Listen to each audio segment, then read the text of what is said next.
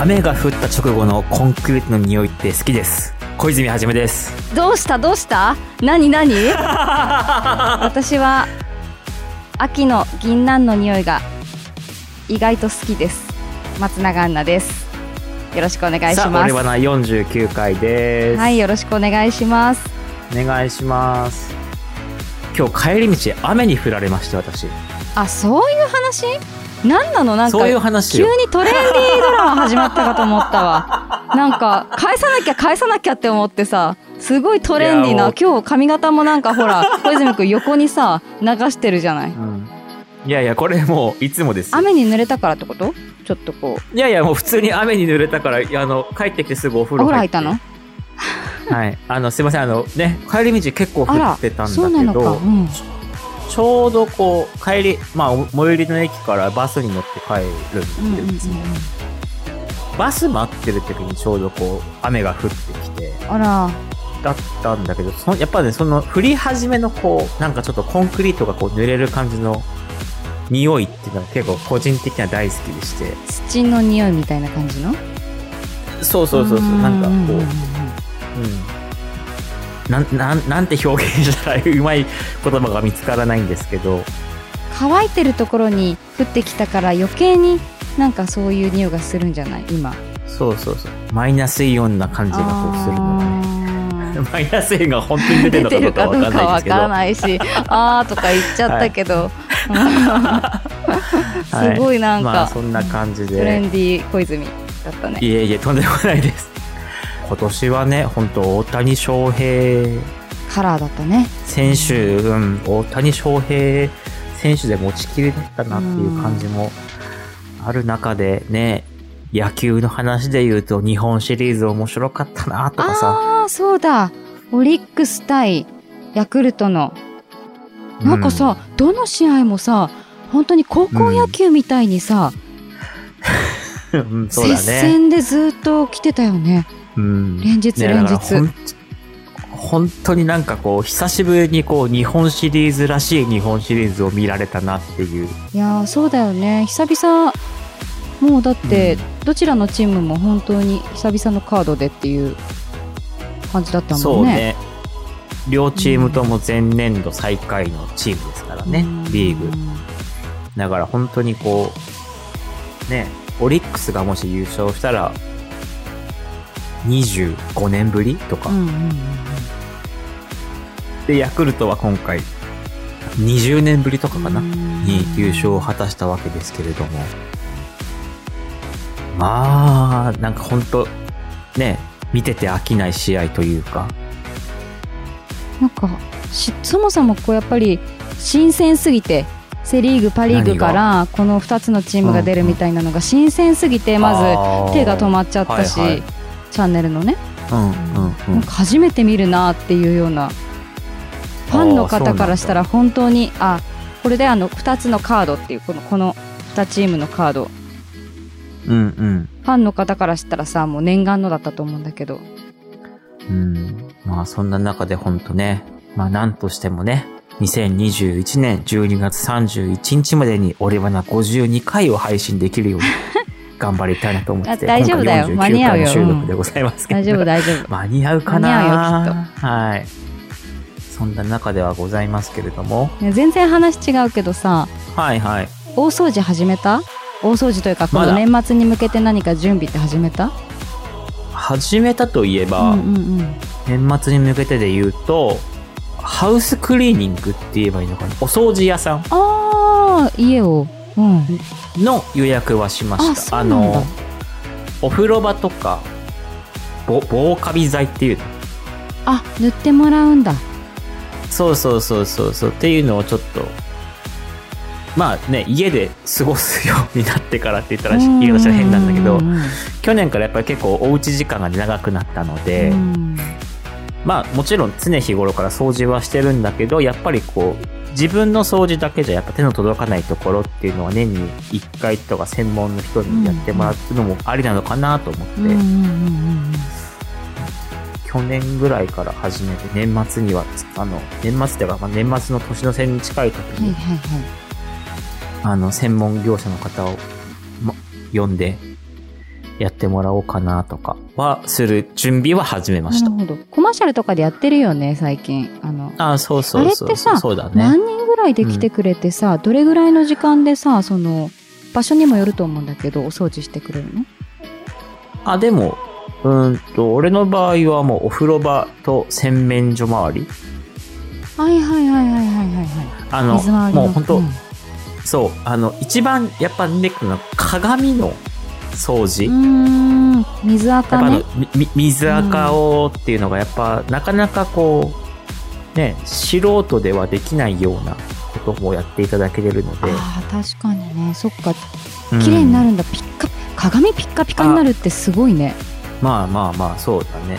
とかっていうのはあるので。で、大体、まあ、半日って言ったらちょっと言い方大げさだけど、まあ午前中10時ぐらいに来てもらって、うんうんうんお昼ちょっと過ぎたぐらいに終わるみたいな感じで。へえ。二人ぐらいかな、あ去年って言っそうたのは。なんだ。うん。そっかそっか。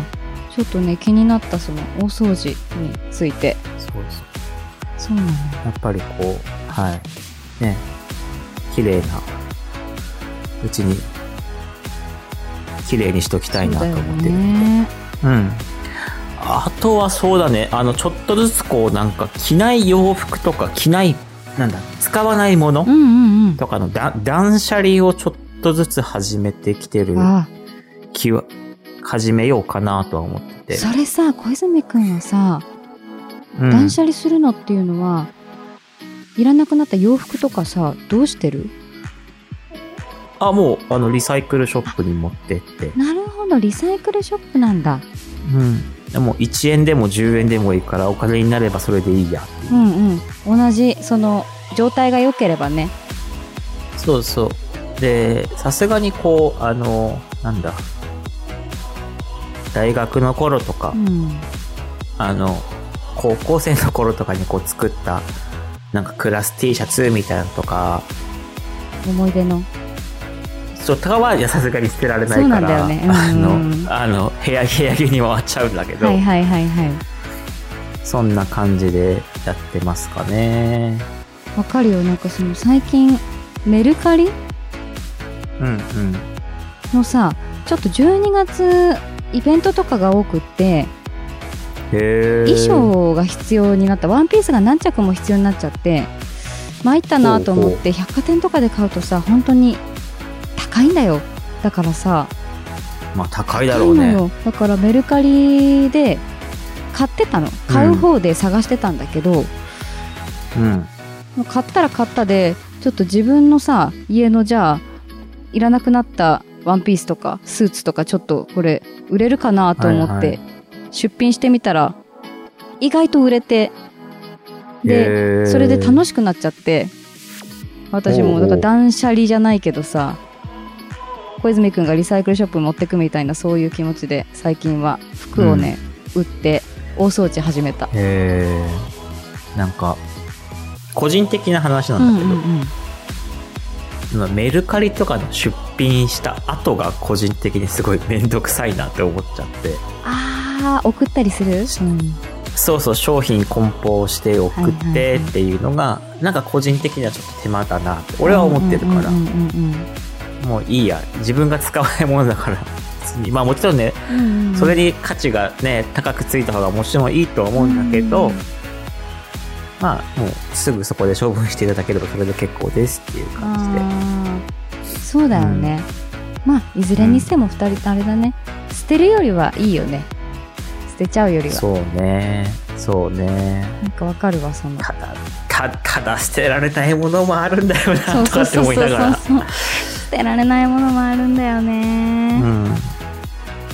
あの、で、あの、このラジオでも何回も話してますけど、僕とアンナさんは、あの、大学生の時にね、アナウンススクール、同じアナウンススクールで出会った仲というとことで、はいあの、アナウンサー試験を当時受験してたみなわけじゃないですか、お互い。はいはいアナウンサー試験の ES ってどうしてる？当時の。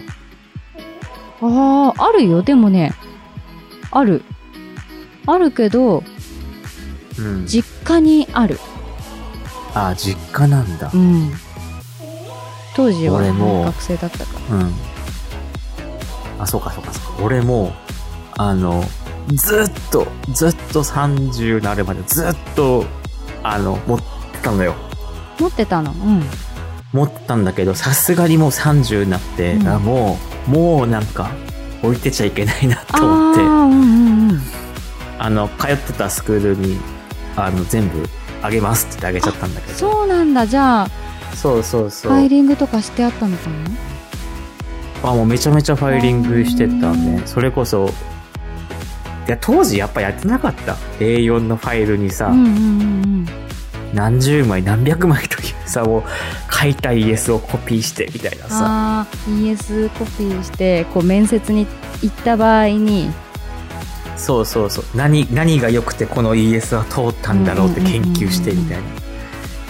やってたなとかって思って。写真撮り直さなくちゃなとかさ、そうそうそう、あったなって思いながら。自己 PR、キャッチコピーとかちょっと変えなきゃなとかさ、そういうのやってたよはいね。まあそんな中で、ね、師走ですよ。そうですよちょっといろいろ断捨離もしつつ、そういう話をじゃあこの俺花で12月収録するときに途中経過としてお互い報告しちゃいましょうか。さあ、そして今日、小泉くん、はいゆかりのあるニュース用意してます。お、ということでじゃあ、今回はこちらのコーナーです。キャッチアップニュースャッチアップニュース。キャッチアップニュースて、このコーナーでは、最近のニュースの中から私たちが気になった話題、ニュースをピックアップしまして、えー、オレバナ的視点で深掘りをしていこうというコーナーです。はい。そうですね。さあ、今日用意していますニュース。小泉くんにも、はいはい、私にゆかりがあるニュースということでどういったニュースでしょうか？そうなんですよ。じゃあ、お伝えしますよ。はい、お願いします。ぷよぷよの青森版、ぷよりんご、難しすぎると話題に。ああ、知ってた、はいはいはいはい、知ってた、知ってた。はい、まあ、まあ、あのね、全国ニュースとかでも取り上げられてたので。はい。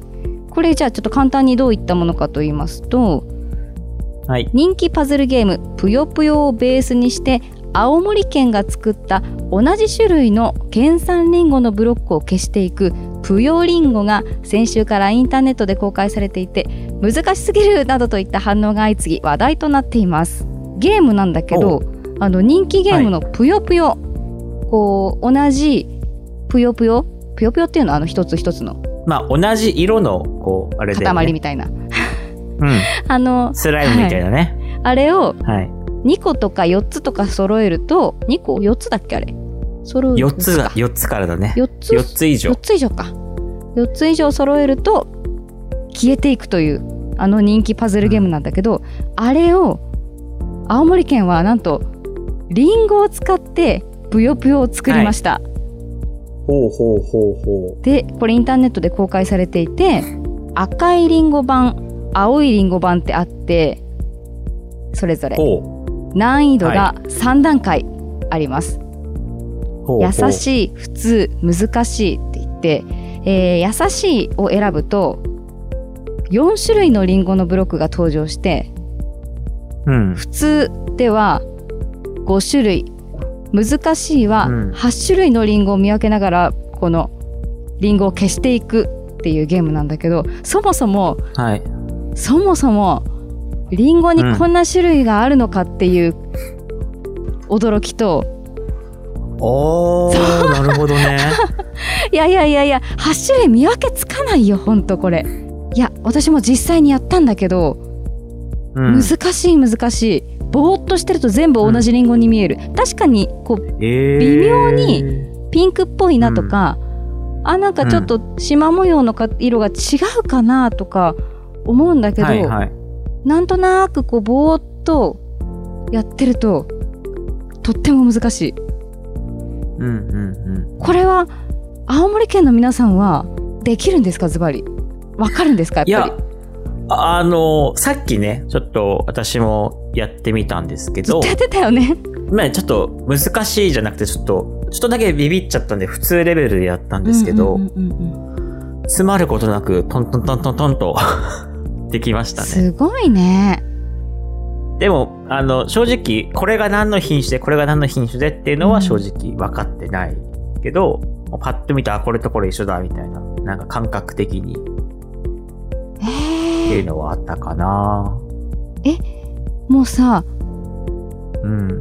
青森の方ってさ、うん。このリンゴなその品種は今パッと見てはわからないとは言ってたけどさなんとなくこう、はいはい。暮らしの中に今日うはん。リンゴ富士だよとか、なんとかだよっていう風に毎日こう日替わりで食べるような感覚なの。どれぐらい密接なの生活に？あー。あー、だから、リンゴを食べることは多分ちっちゃい頃は、それこそこの、あ、秋の時期、収穫の時期っていうの。んんん。秋から冬にかけての時期は、なんだろうな、すまあ、身近にすごくあったかなっていうのが一つあって、うん。農家さんとつながってるとか、友達が農家さんとかっていうとか、うんうんうん。うん実家が農家とか、リンゴ農家とかって友達もいたから、うんうん親同士がその、な、リンゴ農家さんと仲いいと、うん。うんこういう時期に木箱いっぱいにこうリンゴが来て、入って送られたりとか。そうそう。だからもうおやつはリンゴみたいなのもあったし、おやつなんだ。そうそう。とか、あとやっぱり、小学校に入学した時うんに、うん。あの、青森県のリンゴ協会みたいなところから、うん。うんリンゴの下敷きをもらうんですね。何？リンゴ型？これとか、そういうんじゃ見えてまないのかす？見えてこれ見えてます？リンゴの下敷きとは？あの、一般社団法人青森県リンゴ対策協議会っていうのが青森県にはありまして、これ通称臨対協っていうんですけど、知らない知らない。で、うん。あの、今、ね、アンナさんには画面見せてますけど、えっ、と、全部で10種類。青リンゴ2種類、赤リンゴ8種類の、あの、リンゴが書かれた品種と特徴が書かれた下敷きっていうのが、小学校入学の時と同時に、まあ、各学校の新入生に配られるんですね。これ？これ。小学校入学のタイミングで？そう。下敷きが？このリンゴの下敷きってこと？そうそうそうそごめん。どういう意図で？これは。いや、もうやっぱり青森県がリンゴの生産量日本一っていうところもあって、うんうんうんで、かつあの、あ、ごめん、今これ、嘘ついた、これ、青森県じゃなくて、弘前市の多分小学校は、これ必ず配られる。うんえすごいね。なんでかっていうと、一個理由があって、うんうんえっと、青森県全体のリンゴの生産量って、あるとして言うと44万1500トンなのね。うん。うんまあ44万、まあ44万トン前後。はいなわ青けですよ。森県全体でね、おうんはい。もう国内の生産量が、まあ、令和元年で言うと、なえっ、と、なな70万トンか。70万ちょっと。うんだからまあ、全国の6割弱は青森県で生産してるリンゴなわけですよ。ああじゃあ2つに1つは青森県産だっていうようなイメージっていいのかなまあそうですね、はい。で、さらに、その青森県の44万、45万トン余りのううち、ん20万トン弱が弘前市で生産されてるんですよ。リンゴの名産地なんだね広、青森県の弘前市ってリンゴの名産地で、じゃあこの20万トン弱ってどう比較すればいいかっていうと、ん長野県が2位なのね。全国でリンゴの生産量って。うんうんうんその長野県全体で作ってるリンゴの量よりも、青森県の弘前市っていう1個の自治体が作ってるリンゴの量の方が多い。うんへえもう弘前市で作ってるリンゴが長野県全体で作ってるリンゴの量よりも圧倒的に。リンゴ密度が高いってこと？あ、もうもうもう高い高い。もうそれこそほんとちょっと市の中心街から走らせたらもうリンゴ畑ばっかりみたいな。そもそもリンゴが取れるち県でそうそうそう弘前が一番なんだそうそうそえー、それう。だからうんそれ、それこそちっちゃい頃とかよく、こ それこそ秋の時期とか、収穫の時期になると、友達と遊びに行こうって言っても、ごめん今日リンゴもぎの手伝いしなきゃいけないから遊べないって言われることもた多々あったし。ああ教育だ。なんか相当な、なんでそんなに弘前はやっぱり土地？気候？土地柄そうだと思う。気候もそうだと思う。やっぱりこ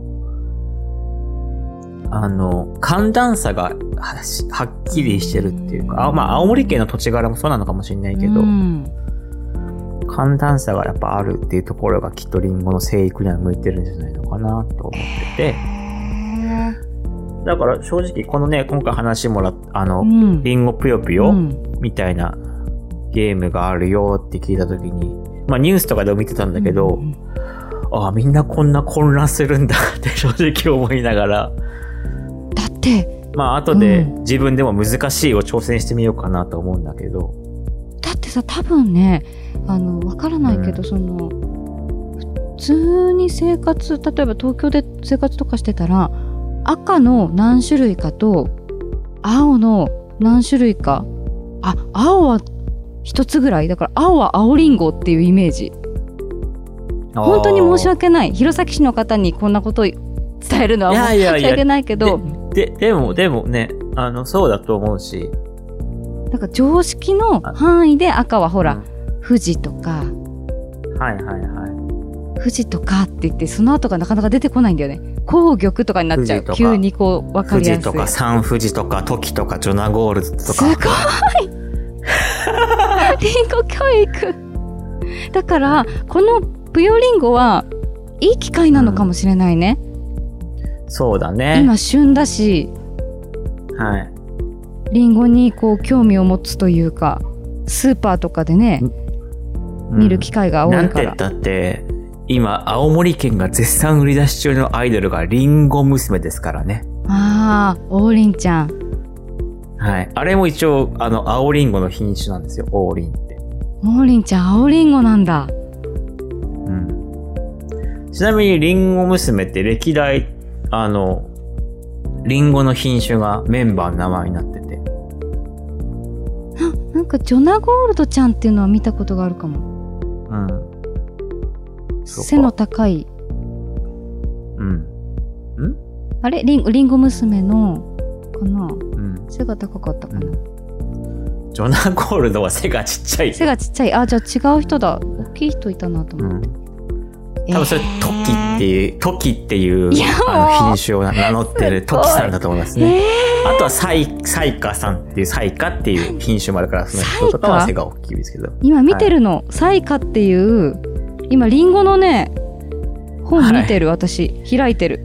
はい。リンゴがリンゴの本？なんかや野菜の百科事典みたいなの今開いててリンゴのページ見てるんだけど。うん。サイカ？どれだろう？いやなんかね津軽ゴールドトキシナノゴールド。サイカこれだよ。あ。今、あの、画面で共有してま本すけど。当だ。何？えっと、はい。彩るっていう字に香るでサイカ。そうそう。そサイカ。9月下旬から10月中旬もうないのかな？う。まあ、旬はちょっと過ぎてるかもへね。えじょえっ、と、サイカなんでサイカ？あうーんサイカは生でえ生果実に限って使用を認められています。苗木やジュースジャムなどの加工品について煽りナインを使用することに。えこれ何？このこのホームページすごいね。リンゴ大学出たこれも。ひ青森県が作ってる。青森県のそのリンゴの、まあその、生産者さんとかそういうところが作ってする。ごい。面白ない。んで、リンゴの品種で言うとこんなにあります。うわうわうわ。いや赤いんだけど微妙に違うんだねやっぱり。いやでもわかん微妙に違うね。ないよこれ。パッと見いやでもこう比べたらわいや1、2、3、4、ん ?2、4、ローヤと、2、4、ローヤ。20種類ぐらいかな今、ここに出してるのー、は。すごい。はい。いや、青りんごって、一種類とかだと思ってたよ。ああ、もうたくさんあります。こんなにあるんだ。はい。はい。なので、本当に、ちっちゃい頃は、あの、母親が、その、切ったリンゴうんをうん鍋に入れて、うん。うん。で、砂糖漬けっていうの、砂糖、砂糖で煮る？甘煮にする感じ？なんて言うんだっけ、こう、ジャムじゃなくて、コンポート、あコンポートだ。そうそう。あ、そうコンポートみたいな感じにしたやつを食べてたりとかか、してたし、それこそあの、だね、まあね、あの、何回か本当このラジオでも喋ってますけど、うちの母親このラジオのヘビーリスナーなんで、おっとっとっと。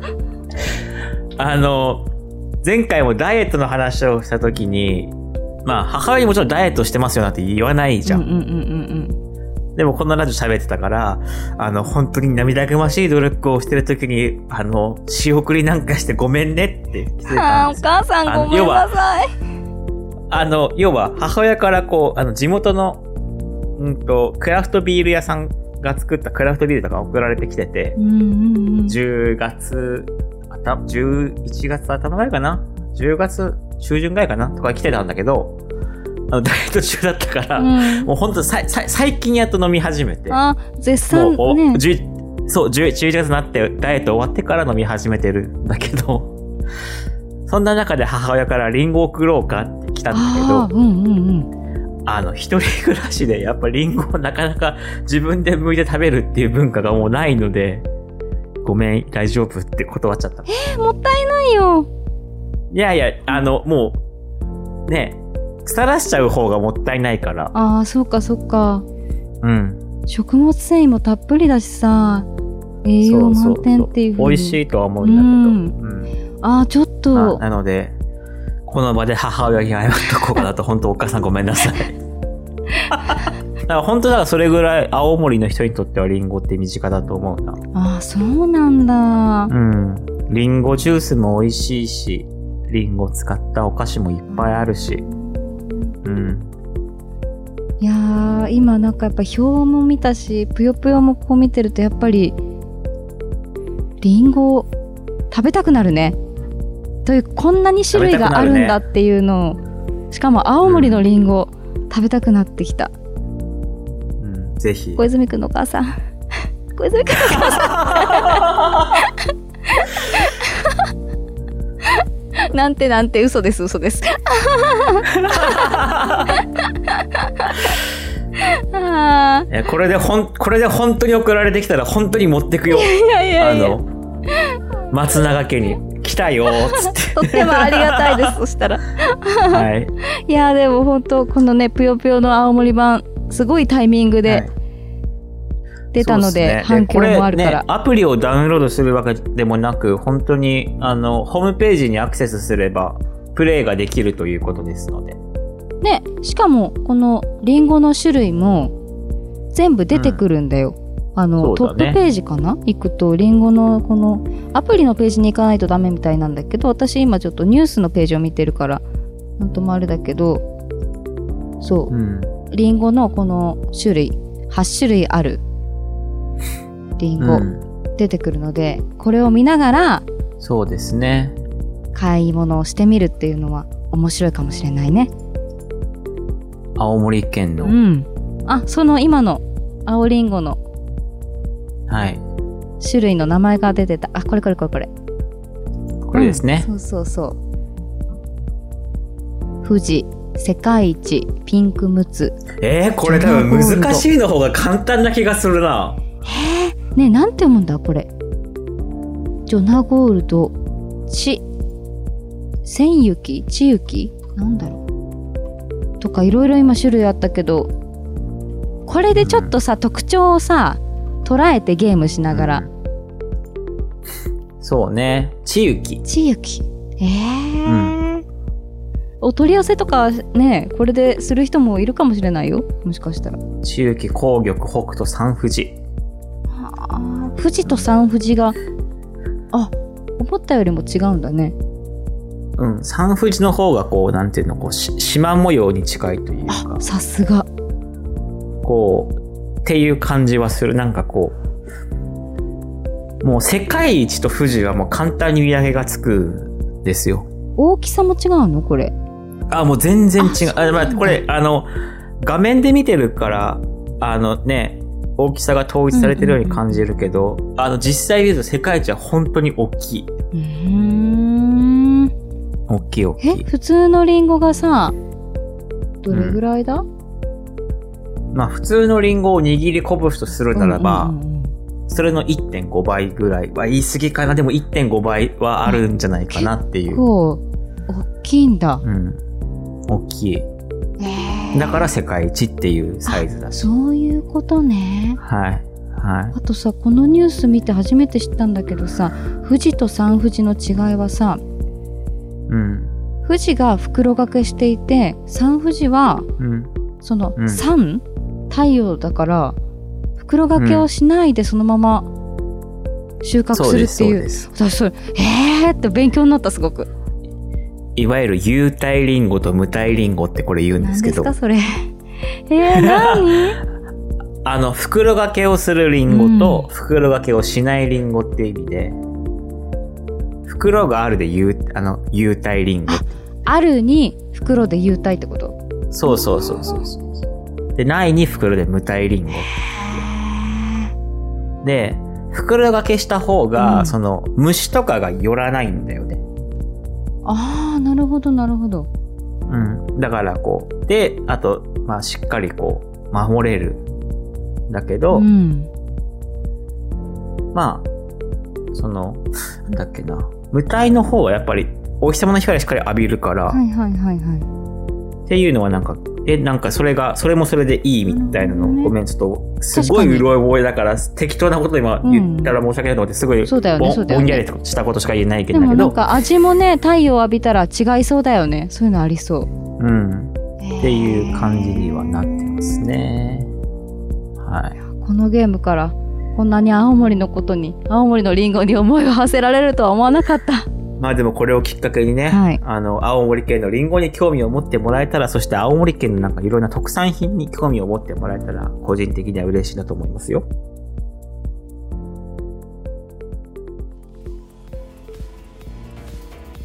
まさか地元の話でこんなに盛り上がると思わなかっリンゴ奥深いしそんなにやっぱりその弘前市がこんなリンゴ教育してると思わなくって初めて知って もう食育だよ、まあ本当に。いや、本当に日本一の生産量を誇ってる自治体ですからね。市ですからやねっ。ぱりやっぱそこはそうだよね誇りを持ってって、うん。いくよねきっとリンゴにあの、なんて言えばいいんだろうな。あの、ガードミラーっていうの？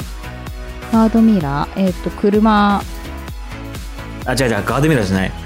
あれなんだ。あの、ミラーあるじゃん。ど道路のこう。はいはいあの、あれがリンゴのマークだったりとか。へえうん。可愛らしいミラーだねそれは随分あるあるあるある。なんかとかキ、ティちゃんの世界みたいだよとか、あと、ポストの上にリンゴのオブジェが置いてあったりとか。えー、メルヘンもうほんと弘前駅を降りたら大きいリンゴのオブジェがあったりとか。もう本当に街を挙げてリンゴを押してる。リンゴ王国、はリンゴ県のリンゴ市というか。そうですね。すごいな、そんな弘前市でございますけど、ちょっとせっかくだから、うん。ね、次回、次回というか、いつかのキャッチアップニュースでちょっと茅ヶ崎の話もしてみたいな。はああぜひぜひい。なんだろう。サザンについてか語る、語る、語るい。回やちょっとさ そのなんだろう。リンゴみたいなものじゃない。うん。でもまあ茅ヶ崎の人にとったらリンゴみたいな存在なんだけどその青森にとっての。いや、いや、ササザンとリンゴはなんか比ちょっと比べて、べちゃいけないでしょ。気になるものという、そう、比べちゃいけない気が、なんかどちらにとっても素晴らしいものだから、そうそうそう。そうそうそう。はい、そんな感じで、ちょっとねあのー今回で49回ということで、この新体制になって、早もう1年が経過してます。1年以上が経過してます。30回をやったのが、配信したのが去年の7月です。1年ちょっとで20回もやってますよ。あ次回、記念すべき50回の収録でございまあ、す。はい。まだ何を話すかは決まってないんだけど。まだ何を話すかも決まってませんし、前回の収録で喋ったゲストをお呼びしましょうっていう話もしてますけど、ゲストを誰にするのか全く見当がついておりません。50回できるかな ?50 回。ゲストを考えましょう、まずは。はい。というわけで、50回、どんなスペシャルになる、スペシャルな回になるのか。というわけで、俺バナ49回お届けしたのは小泉はじめと松、永アンナでした。さようなら。バイバイ。